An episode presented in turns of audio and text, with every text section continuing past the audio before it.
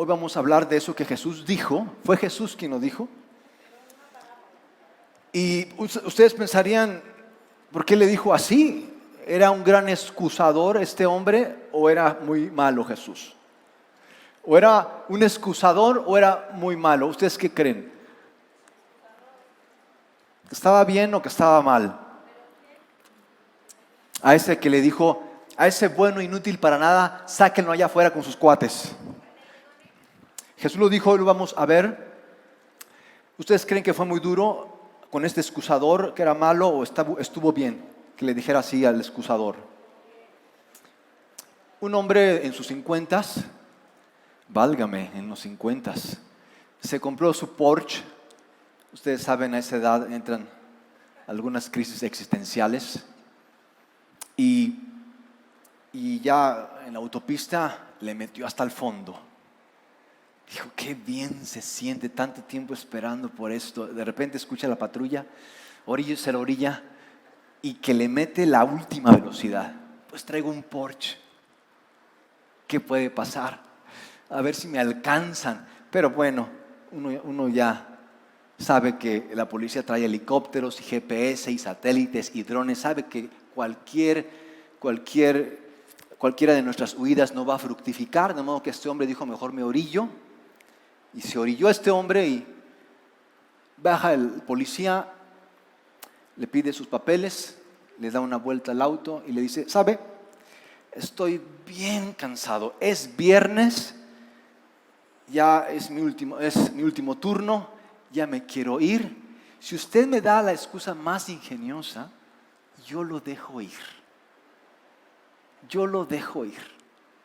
El hombre se queda pensando un minuto y le dice, hace una semana mi esposa se fue de la casa,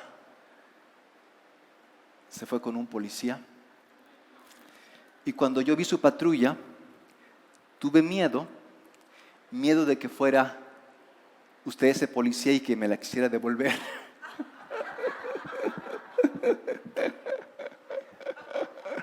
Señor, perdóname por hablar estas herejías en este santo lugar.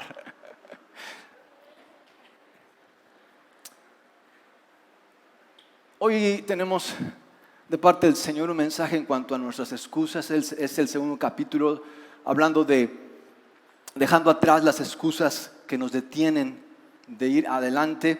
Y, y bueno, la semana pasada tratamos esto de que muchas veces nuestras excusas, muchas veces eh, las disfrazamos de razones para que suenen interesantes, a veces las elaboramos re bien para que parezcan creíbles y al, al, parecer algunos hasta hemos hecho de nuestras razones, que son más bien excusas, porqués en nuestras vidas.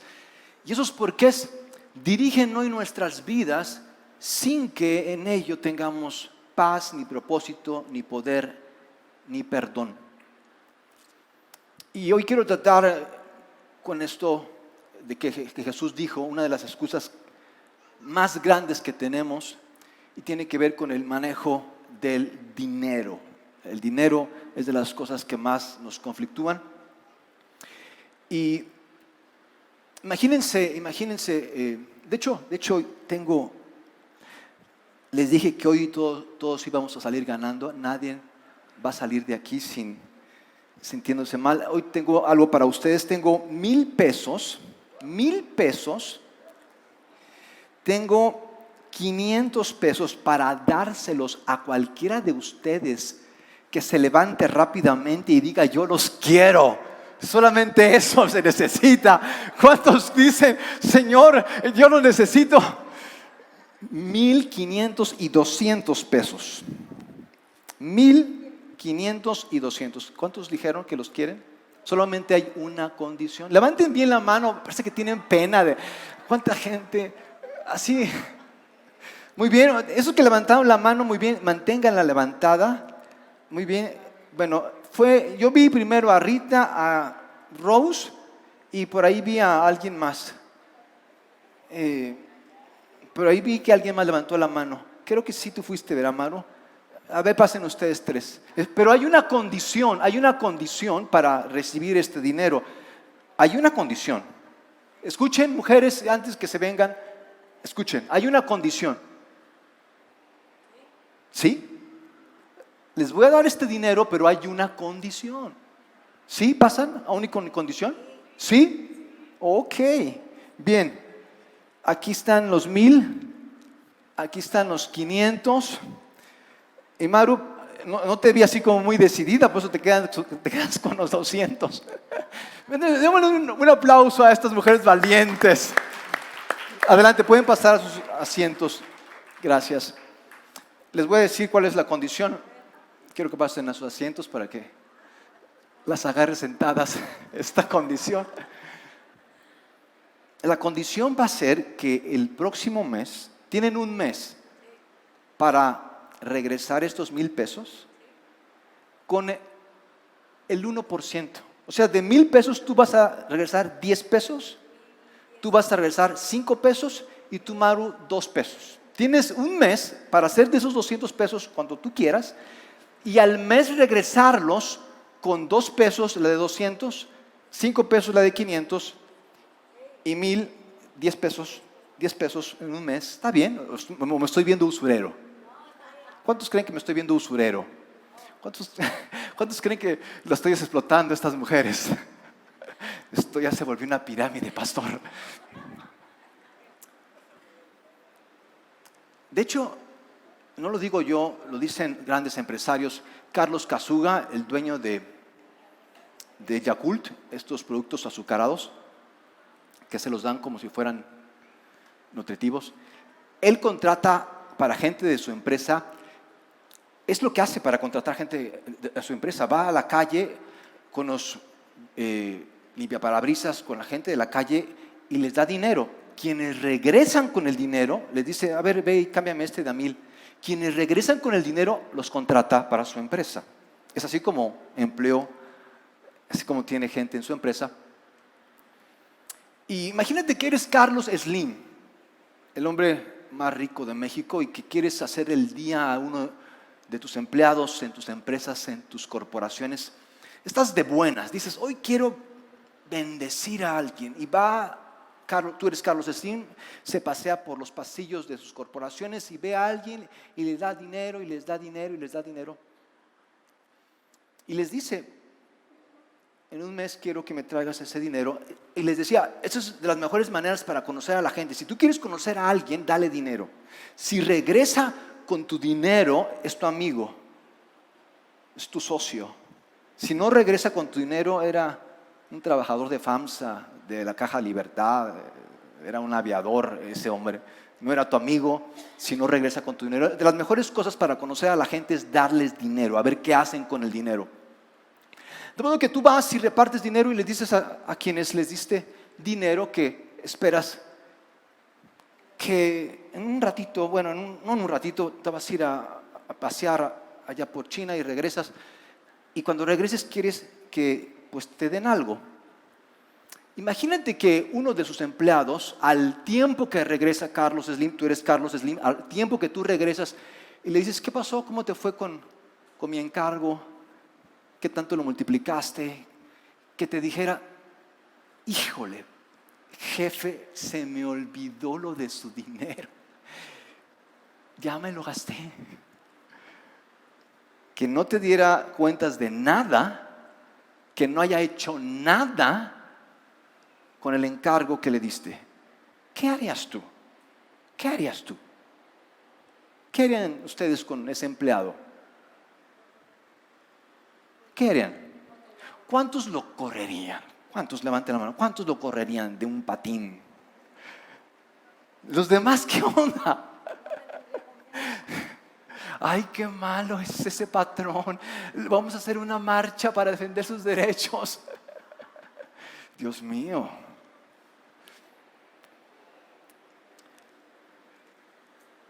No sé qué excusa le pondría a este hombre a su jefe, a, ti, a ti, qué excusa te daría, tú siendo Carlos Slim. No sé, imagínate, no, lo recibiste de tus cuates, no te lo encontraste, te lo encargó el mismísimo Carlos Slim, hello, hello. Y tú le dices, no hice nada. Yo creo que eso es muy malvado. Eso es muy malvado. Sin embargo, para muchos Jesús es malo, para muchos Jesús es perverso, porque algunas veces con algunos hombres a quienes les dijo que lo siguieran, les dio, eh, fíjense, quiero leerles dos casos de dos hombres a quienes Jesús les dijo, síganme, y, y lo sorprendente de estos dos casos no es la excusa que pusieron, que son buenísimas, lo sorprendente de esto es lo que Jesús les dijo. Dice Jesús, sígueme. Este hombre le contestó, Señor, primero déjame ir a enterrar a mi padre. ¿Qué acaso se murió? No, él todavía vive, pero es que mis hermanos están bien truchas y no sé, debo de cuidarlo de mis hermanos. Entonces, ¿por qué estás diciendo que tienes que ir a enterrar a tu padre para entonces seguirme? En aquel tiempo no era así como hoy que hoy muere alguien, mañana eh, lo ponen en ataúd, el otro, día lo velan y al tercero lo entierran. Ya me fui mucho, ¿verdad? Creo que nada más son dos días, ¿verdad? Es que pensé que iba a resucitar como Jesús. Bueno, como dos días ahí lo tienen al muerto. No, en aquel tiempo no era así. El día en que ese hombre moría, a las horas lo estaban enterrando. No había así que vengan al velorio y tráiganle flores, nada de eso. Galloso hubiera tronado. a las horas lo enterraban. De modo que este hombre, dando esta excusa de que déjame primero lo entierro, eh, pues ¿qué andas haciendo aquí? Si ya se murió, no deberías de estar aquí escuchándome a mí y, aquí haciendo borlote. Eh, vete con tu padre. Era una excusa. Y Jesús, vean lo que les dice a este hombre. Deja, deja que los muertos entierren a sus muertos, pero tú ven. Él decía, deja, deja que entierre a mi padre, así como si Jesús lo estuviera detuviendo, pero si ni siquiera me sigues, compadre, ¿tú qué quieres? ¿Por qué me dices que te deje? Y Jesús le dice, mejor tú, mejor tú, le dice Jesús, deja que los muertos entierren a los muertos, pero tú ven, pero tú ven y proclama el reino de Dios.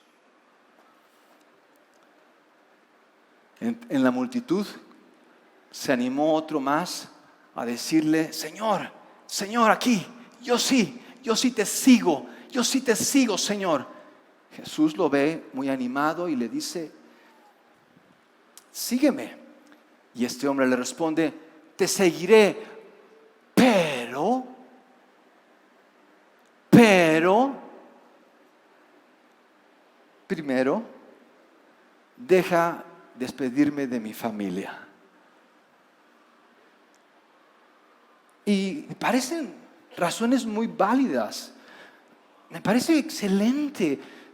Nadie diría este hombre se está excusando, nadie diría este hombre está con sus inventos y maromas, lo que pasa es que no quiere seguir a Jesús. Nadie diría eso, diría, ok, me parece perfecto. Pero ¿no les parece que así son nuestras excusas? Bien razonables, bien elaboradas, convencen a todos pero son excusas. Estas razones son excusas, excusas disfrazadas de razones. Y Jesús le dice, nadie, nadie que mira atrás después de poner la mano en el arado, nadie, nadie. Vean esto, te puede parecer muy duro, a mí me parece muy franco, muy honesto. Me gusta Jesús que sea así, no que me esté dándome vueltas y mira que te voy a resolver tu vida. Jesús le dice, no eres apto para el reino de Dios. Si vas a andar así, que ahora sí, Señor, y mira que el, el domingo ahí estoy, pero en la semana estás volviendo atrás y no es que tengo problemas y mira es que ya me están diciendo, no eres apto mejor ni, ni entres, ni comiences. No eres, tú dices, ay Jesús, no eres apto para el reino de Dios. Y Jesús sabía de agricultura, sabía que esto, estoy viendo cómo es que antes sembraban, ahora tenemos máquinas, tractores inmensos, pero siguen el mismo principio. El agricultor no hace absolutamente nada. De hecho, él pudiera con un dedo, él pudiera con un dedo, así, nada más, moviéndole así, él pudiera dirigir a los bueyes. Todo lo hacen los bueyes. La fuerza, el arar, el surcar, eh, aún en la roca misma, lo hacen los bueyes. Solamente el agricultor le hace así al arado y el arado va surcando. No tiene que hacer nada. Pero si el agricultor, en lugar de fijarse dónde quiere que vaya el arado, anda viendo para dónde, no sé dónde, anda viendo para ver quién viene, los surcos les van a salir chuecos. Con un poquito que te me distraigas, le mueves para acá al arado y ya te va así, ya se fue el surco para este lado, ya se fue el surco para este lado. Si tú estás viendo para atrás y no estás atento en tu arado, los surcos te van a salir chuecos. Los surcos te van a salir chuecos. Y quiero preguntarles, quiero preguntarles hoy,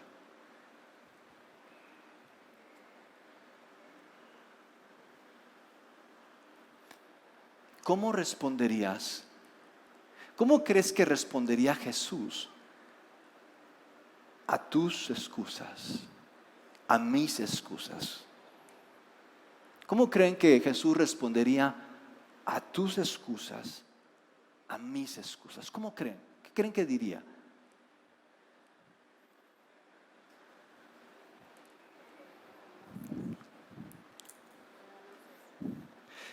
Les voy a dar el ejemplo, el caso con el que comencé. Quiero darles este caso. Jesús hablaba mucho en parábolas. Las parábolas son historias inventadas, no son historias reales, son historias inventadas. Jesús inventaba historias para enseñar verdades profundas. Y Jesús habló esta parábola y es una parábola que me ha ayudado cantidad de veces, me ha cacheteado más de una vez y me ha sentado, porque usualmente tú y yo tenemos una mentalidad consumista. Detrás de nuestras excusas está una mentalidad consumista y la vida es una inversión. Mis amados, tú y yo no vamos a avanzar mientras tengamos una mentalidad consumista. Tú y yo necesitamos una mentalidad inversionista, no consumista, inversionista. Y para cambiar la mentalidad de consumista a inversionista, tú y yo necesitamos seguir a Jesús. Tú y yo no podemos cambiar de mentalidad consumista a inversionista siguiéndonos a nosotros mismos. Es por eso que Jesús nos dice, sígueme, sígueme. Las excusas las tendremos, pero yo te voy a enseñar a cambiar la mentalidad consumista a inversionista. Y Jesús nos da esta parábola que deberían de enseñarla en Harvard. Es increíble lo que aquí Jesús nos dice de cómo invertir nuestros recursos, nuestros talentos, nuestros tesoros, nuestros tiempos.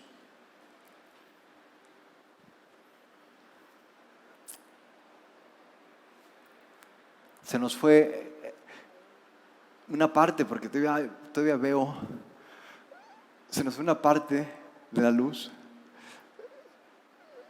La mitad, yo creo que una mitad falló, ¿verdad? Y eso que bajamos la velocidad de los ventiladores, eh, dijimos, está fresco. Bueno, les voy a platicar la parábola. Jesús cuenta esta parábola y la parábola consta de un patrón que le da a tres de sus siervos, tres de sus empleados, le da cierta cantidad de dinero. A uno le dio cinco mil monedas de plata, cinco talentos, aproximadamente 50 mil dólares.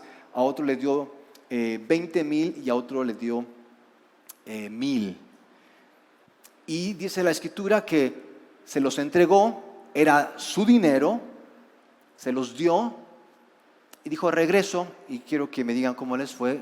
Con el primer caso, el hombre le dice, ¿sabes qué? Me diste 50 mil dólares, aquí están tus 50 mil dólares y ten 50 mil dólares más. Y eh, el patrón, aquí Jesús nos está diciendo en esta parábola que el patrón es Dios y que los siervos somos cualquiera de nosotros, que recibimos, porque dice la escritura que el patrón le dio a cada siervo de acuerdo a su capacidad. Tú y yo tenemos lo que tenemos de acuerdo a nuestra capacidad. Conforme crezca nuestra capacidad, crece lo que Dios nos da a invertir. No es que seamos comunistas y a mí no me dan. Dios nos da de acuerdo a nuestra capacidad. Y el segundo caso, regresa y le dice, Señor, aquí están los 20 mil dólares que me diste, aquí están 20 mil dólares más. Y el tercer caso, mil dólares, le dice, ¿qué pasó? ¿Qué hiciste con tus mil dólares? Y le dice, este hombre, permítanme leerlo, porque no quiero... Ah, qué bueno, yo pensé que no había pantalla. Qué bueno que tienen la lectura. Bien.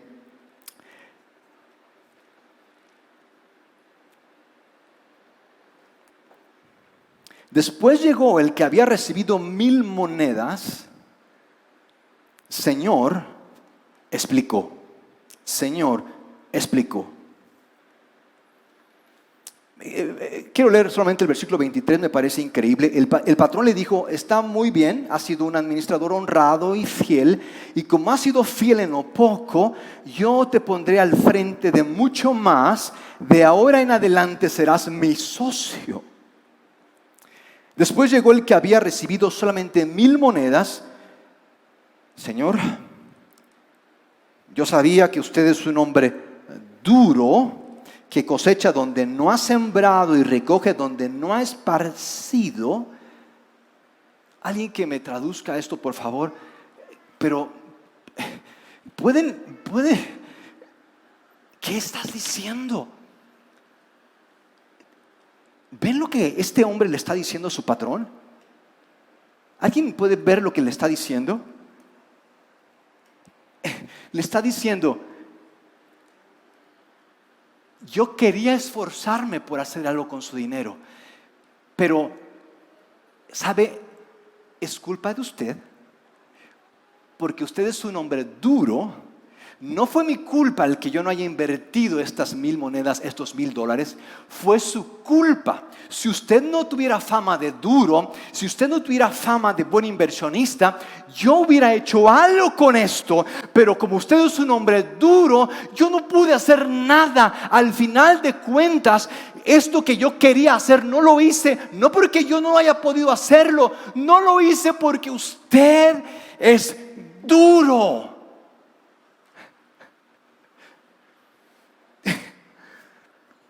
Aparte que te dio mil dólares para que los invirtieras. Aparte le estás echando la culpa de que no hiciste nada con eso porque él es, le estás echando la, en serio le estás echando la culpa a él de lo que tú no hiciste. Hasta ahí estás llegando. Recuerden, el patrón es Dios, los siervos somos nosotros yo no he podido, yo no he ido, yo no creo, es que Dios, es que los demás, todo es culpa de los demás. ¿En serio? ¿Hasta cuándo vas a decir eso? Le echó la culpa al patrón.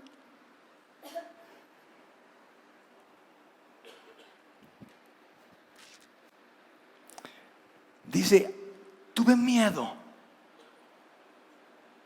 Tuve miedo. Y fui y escondí su dinero en la tierra. Yo creo que la mayoría de las cosas que hacemos es por miedo. Si no estamos siguiendo a Jesús, mis amados, tú y, yo estamos viviendo por miedo. Y el problema de vivir por miedo es que estamos desperdiciando la única vida que Dios nos ha dado.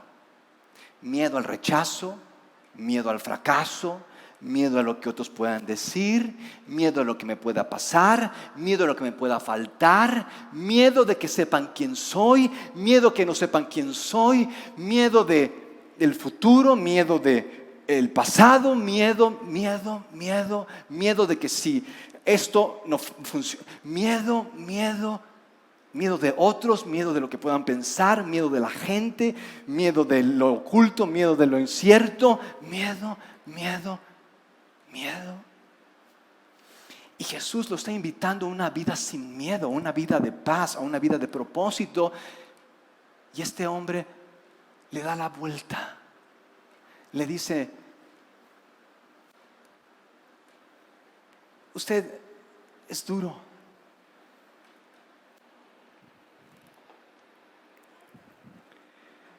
Mire, aquí tiene lo que es suyo. ¿Qué harían ustedes con este siervo?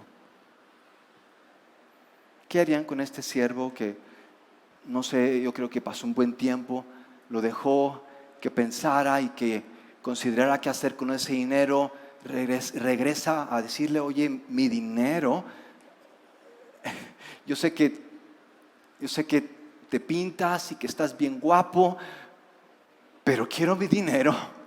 Yo sé que tú crees que el universo está en tu contra, pero puedes hacer algo con este dinero. ¿Qué pasó con mi dinero? ¿Qué harían ustedes con esta persona? ¿Qué harían?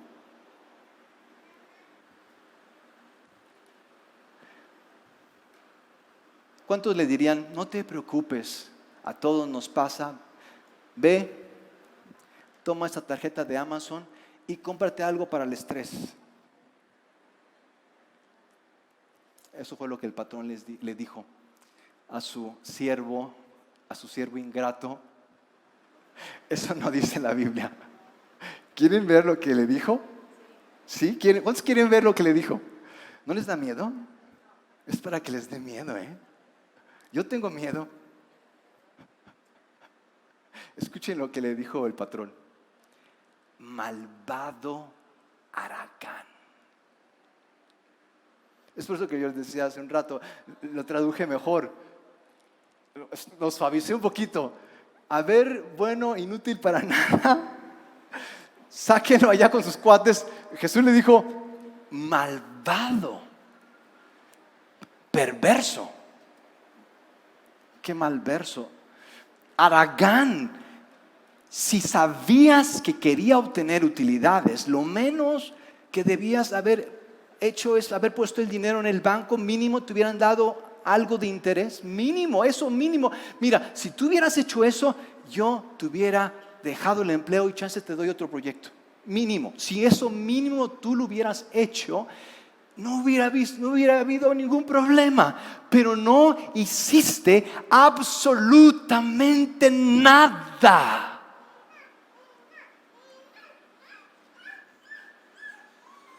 Y vean lo que le dice. A ese siervo inútil, échenlo afuera a la oscuridad donde habrá llanto y crujir de dientes. O sea, los malos inversionistas se van al infierno.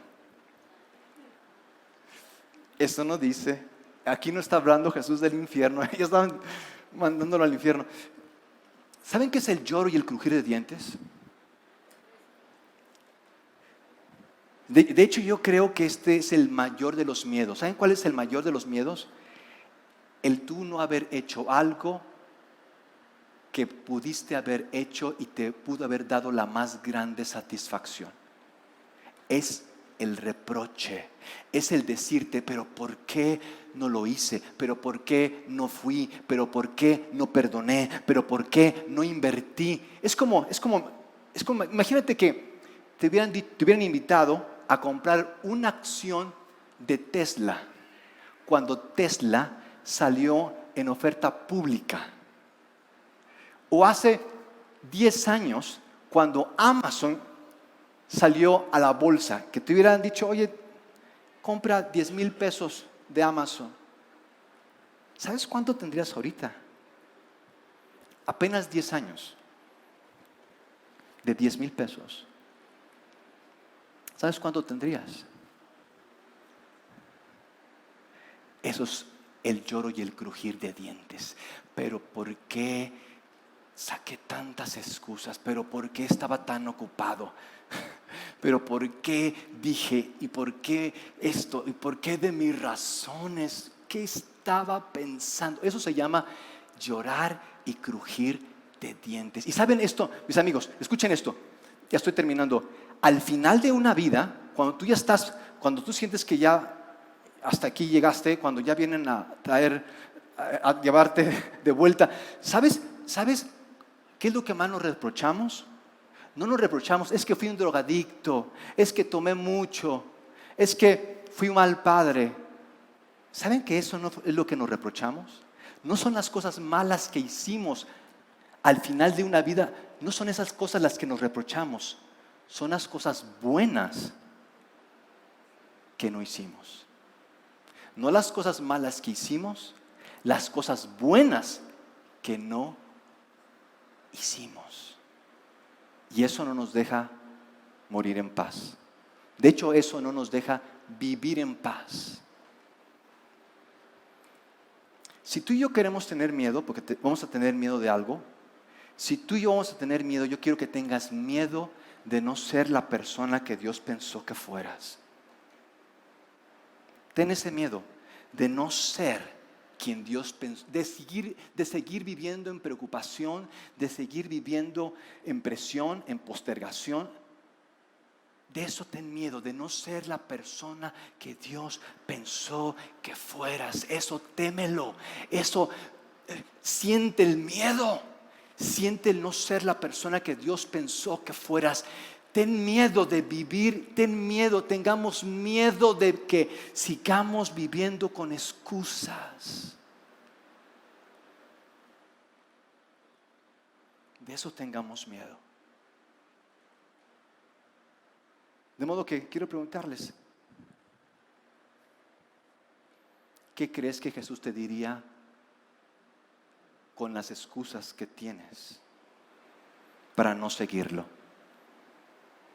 ¿Qué crees que Jesús te diría?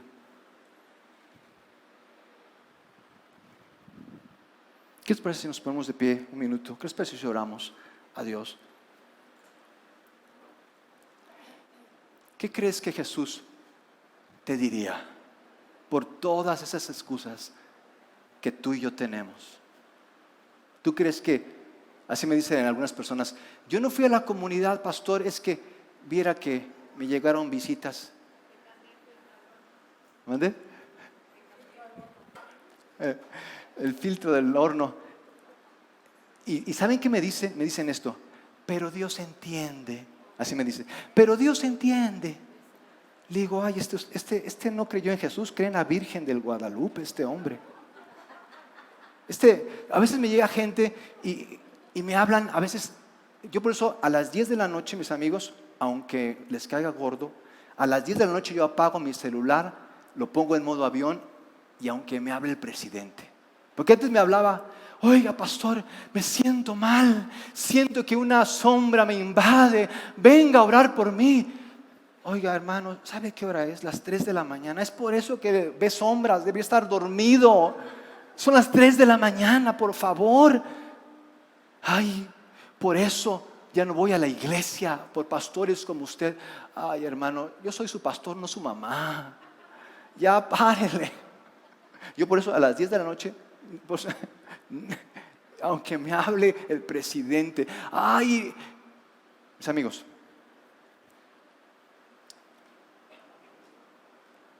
si tú crees que, ay, Dios comprende, Dios me perdona, tal vez tú no has creído en el Jesús de la Biblia.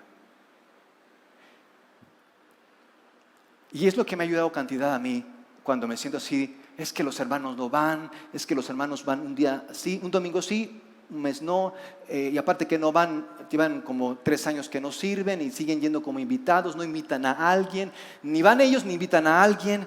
Digo, ¿qué pensarán? ¿Qué pensarán de Dios? Que Dios le está diciendo desde arriba, sigue echándole ganas, mi hijo, que vas, sí vas a llegar. Digo, ¿qué onda con esto? Y me desanimo, pero yo le digo, Señor, lo que me has dado, he tratado de que se multiplique. Cuando llegamos aquí, esto era una cancha de voleibol, no de cemento, de tierra. Por lo menos ya puedo, dejárselo a alguien más con todas las facilidades. Hay personas que han dado el paso para servir, amar. Digo, Señor, que lo que me has dado pueda yo devolvértelo mejor que lo que me has dado yo pueda devolverte lo mejor. Y eso es lo que me ha ayudado, tal vez te pueda ayudar.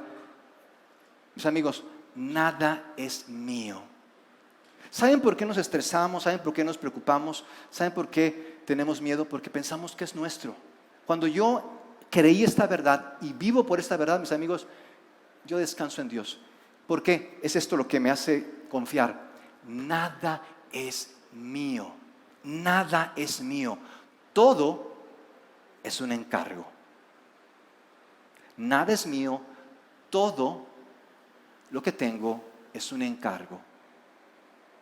Es mi turno, nada es mío, solamente es mi turno de multiplicarlo, de hacer algo mejor con esto. Lo único que realmente es mío es mi turno, lo que voy a hacer con eso. Pero nada es, de todo voy a dar cuentas de cómo use mi tiempo, mis tesoros, mis talentos. Y no quiero escuchar de Dios malvado Aragán. Quiero que me diga, yo quiero que me hable bonito. Señor, ya tuve suficiente, Señor, entiendo. Padre, en el nombre de Jesús, te ruego por cada uno de los que hoy tienen más miedo a sus excusas que a lo que pueda pasar, que esta semana estén siendo serios contigo y dando un paso en lo que tú les has llamado a hacer, en, el, en quien tú quieres que sean. En el nombre de Cristo Jesús. Amén. ¿Cuántos pueden dar un aplauso a aquel que es bueno, es fiel? y nos da suficiente, nos da abundante.